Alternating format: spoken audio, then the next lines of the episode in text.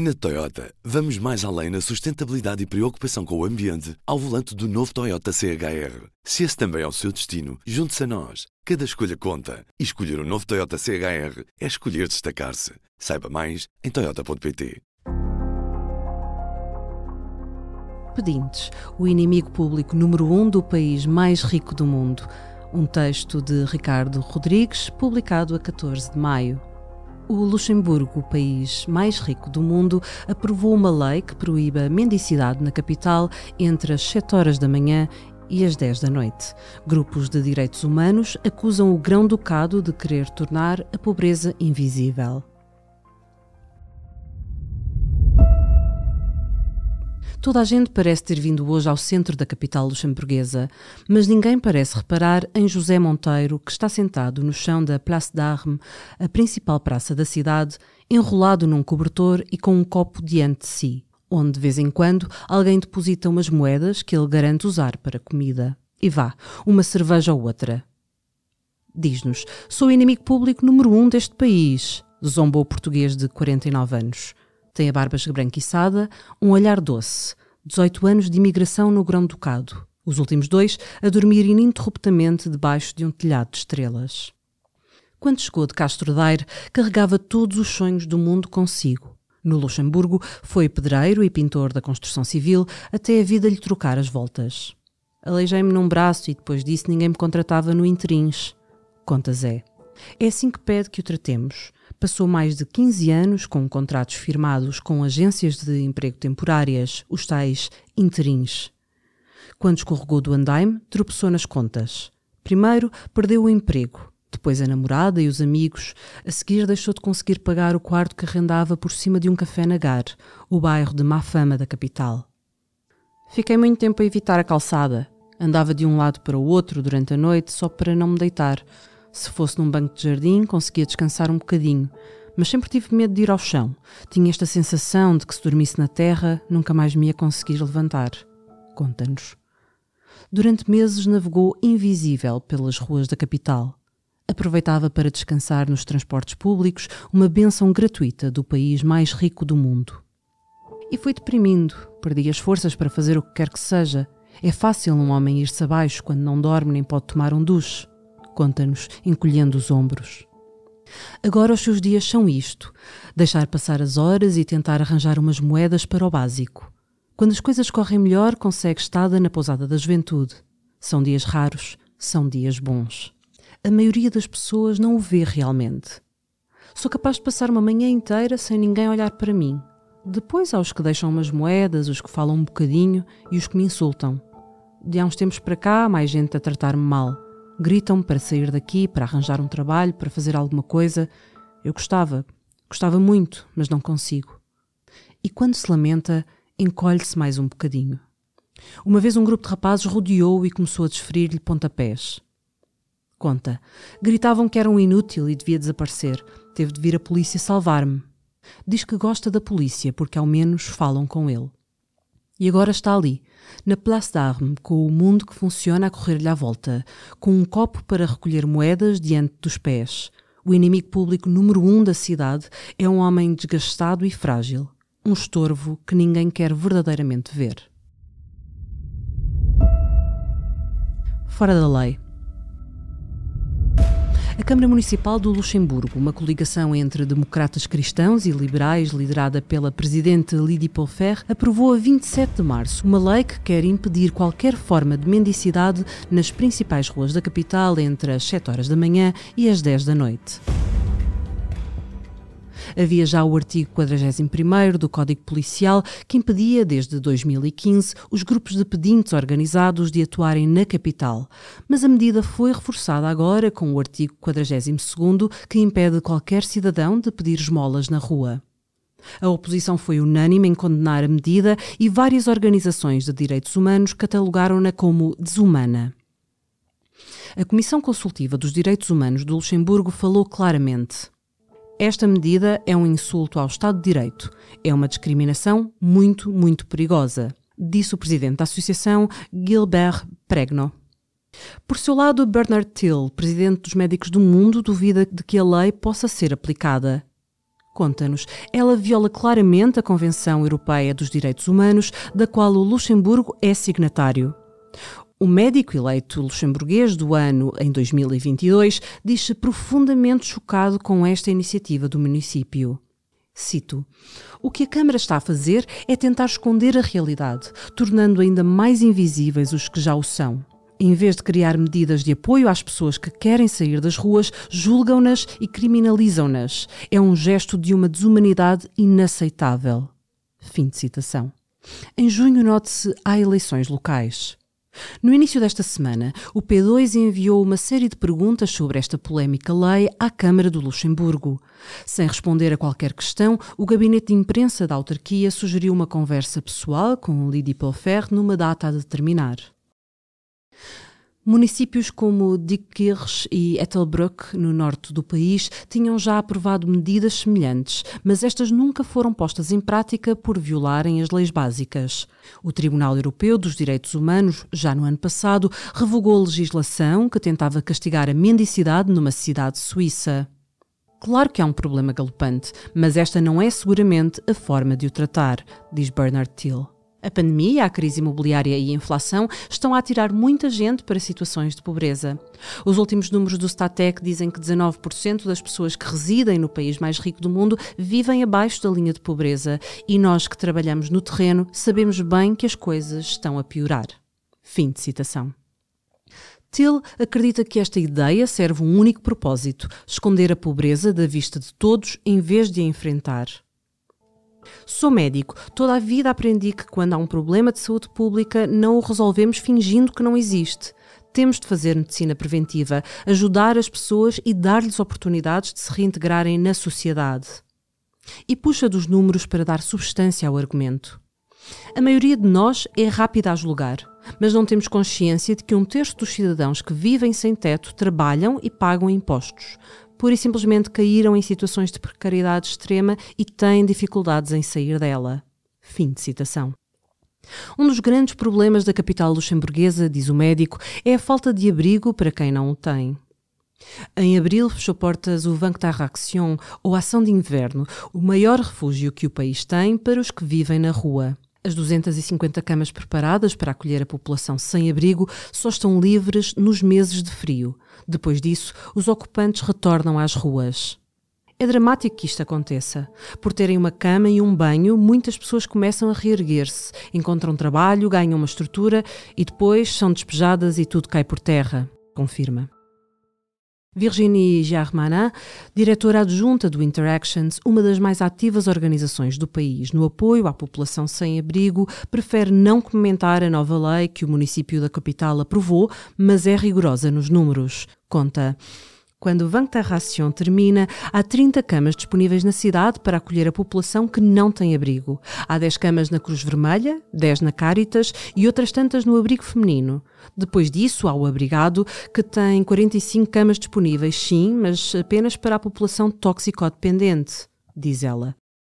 No ano passado, 1.236 pessoas passaram pelo albergue de inverno da capital luxemburguesa. A crise saiu à rua.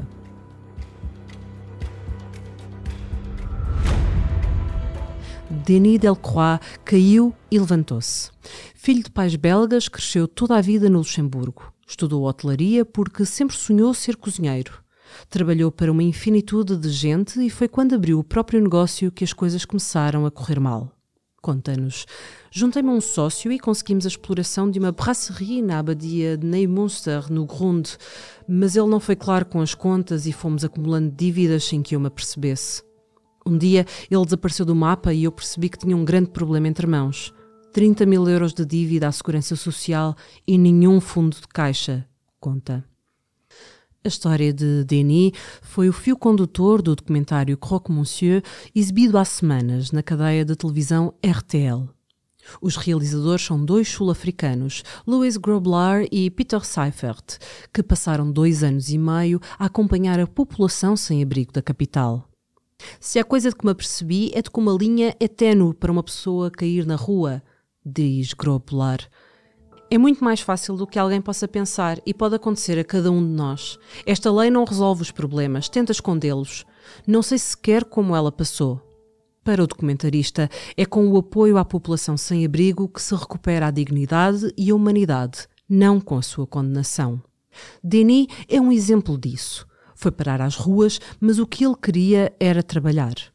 Conseguiu abrigo no Van Action e depois foi instalado numa casa de recuperação e preparação para a vida ativa em Michelot.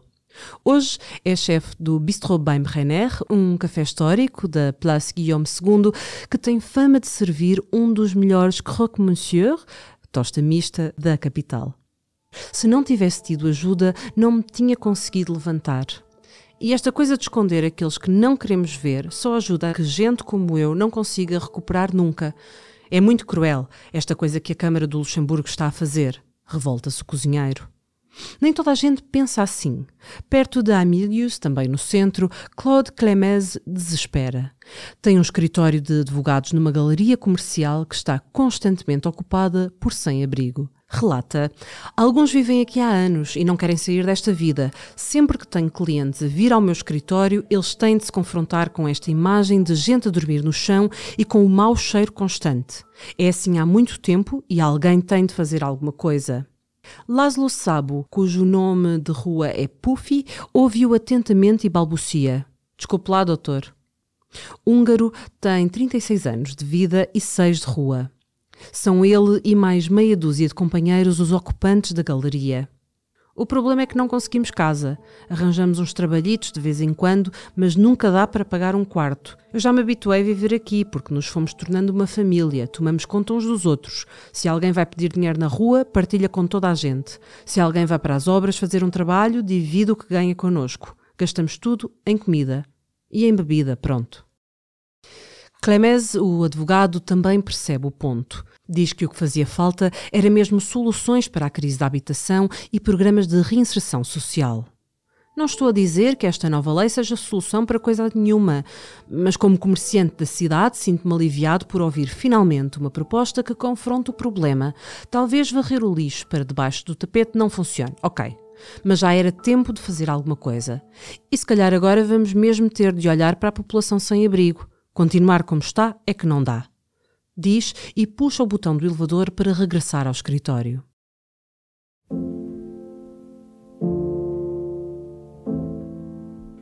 Encosta-te a mim.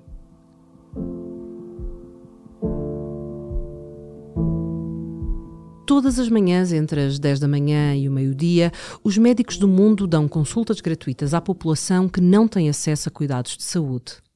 Em 2021 atenderam 1.391 pacientes. Em 2020 tinham prestado apoio a 771 pessoas, metade, o que é um sinal do crescimento da precariedade no país mais rico do mundo. Os pacientes são, na maioria, pessoas sem documentos ou que trabalham sem contratos. Do total, 97,5% vivem em situação de pobreza. A maioria na rua. Muitos pedem dinheiro a quem passa para sobreviver. Mário Danaluti tem 55 anos, é luxemburguês. Trabalhou no Citibank até o seu departamento ser fechado e a partir daí os únicos trabalhos que encontrou foram sem contrato na restauração. E conta. Às vezes não me pagavam e eu vingava-me levando umas garrafas para casa. Foi assim que me meti no álcool. Foi isso que me estragou a vida também. Não ganhava para pagar a casa e, como não tinha morada, deixei de ter trabalho. Então bebia para esquecer. Fim de citação nunca se esquecerá da primeira noite que dormiu na rua em 2016. E conta: a noite pode ser muito longa, pode não terminar nunca. Andas às voltas e não queres ir para o chão, até te faltarem forças e teres de te render. Mas quando perdes essa batalha, é a guerra inteira que estás a perder. A tua vida não volta a ser a mesma. A rua fica-te entranhada nos ossos. Diz que nunca quis piedade, apenas um teto e uma oportunidade de trabalho. Pediu nas ruas, sim, porque se fartou de vasculhar caixotes de lixo à procura do pão. A maioria das pessoas não sabe que há uma grande solidariedade na malta sem abrigo, que uns pedem para os outros e todos se ajudam de alguma forma. É isso uma rede de tráfico humano? Não. É uma rede de suporte, porque a cidade não nos dá nenhuma. Atira. Do consultório médico saiu Gabriela Avadanei com a mesmíssima idade. Romeno veio há 10 anos trabalhar para a construção civil. Um dia teve um ataque cardíaco que lhe imobilizou o lado direito do corpo. E depois começa a cair tudo como um castelo de cartas, não arranjas emprego, perdes o teto, vais para a rua, assim de um momento para o outro. Conta. Garante nunca se ter metido em álcool ou drogas e os médicos confirmam com um acento de cabeça. Continua. Há 10 meses fui atropelado e isso acabou por ser a minha sorte, porque comecei a ter assistência aqui e depois arranjaram-me um quartito para dormir e agora já tenho alguma dignidade. A sério? Repete. Ainda bem que fui atropelado. Agora começa a cair o fim da tarde e isso significa que é hora da equipa do Premier Rappel avançar cidade dentro. Nelson dos Reis e Nuno Souza estão hoje a cumprir o programa de emergência de rua da Associação Interactions. Todos os dias, entre as 5 da tarde e as 10 da noite, correm as ruas da capital para avaliar a população sem abrigo. Distribuem sopa, chá e café e tentam perceber quem está numa situação aflitiva. Está sempre a aparecer gente nova, dizem. E contam. Quando o Banco Taracion fecha, o telefone não para de tocar. Ou é a polícia, ou é alguém que tem um sem-abrigo à porta de casa, ou simplesmente queixas anónimas. Conta Reis enquanto atravessa a Grand Rue.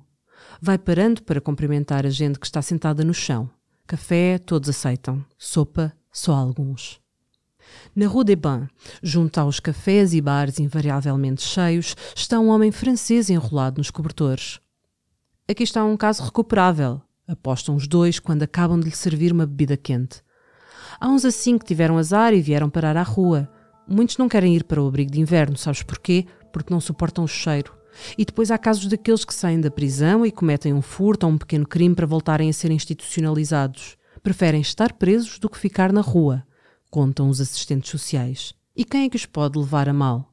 Perguntam. A marcha continua em direção à Guelfra, estátua dourada que é o símbolo de um país inteiro. Nelson e Nuno descem para o jardim, onde, invisível a todos os olhares, nasceu uma cidade de cartão e plástico. Há exercícios de arquitetura e engenharia extraordinários, ri-se antes de se dirigir às pessoas que ali habitam. Quando faz, agacha-se sempre e mantém o olhar ao mesmo nível. É uma questão de dignidade, explica. Falar com as pessoas à altura em que elas estão. Estes são seres humanos vulneráveis, normalmente com pouquíssima autoestima. Tratá-los com decência é o mínimo que podemos fazer por eles. Atira. Depois da ronda, os homens avaliam quem estava em condições piores. Temos três camas de emergência para quem está doente ou a passar mesmo mal. Não chega para nada. Lamentam-se. Há noites em que precisavam de 20 poisos, mas o Luxemburgo não os tem para quem está na rua. No país mais rico do planeta, parecem concordar todas as associações, faltam políticas que tirem a gente das ruas. E, como diz Bernard Till, presidente dos Médicos do Mundo, não é tentar varrer os mendigos daqui para fora que eles vão desaparecer. Quanto mais invisíveis os quisermos tornar, mais eles vão crescer. Ignorar o problema, tentar escondê-lo, é fechar a porta a tudo o que nos torna humanos. Pedintes, o inimigo público número um do país mais rico do mundo, é um texto publicado originalmente no Contacto, jornal luxemburguês em língua portuguesa, e publicado no Público a 14 de maio. Este episódio do P24 teve a coordenação editorial de David Ponte, sonoplastia e edição de som de Ana Zayara Coelho e eu sou Inês Bernardo.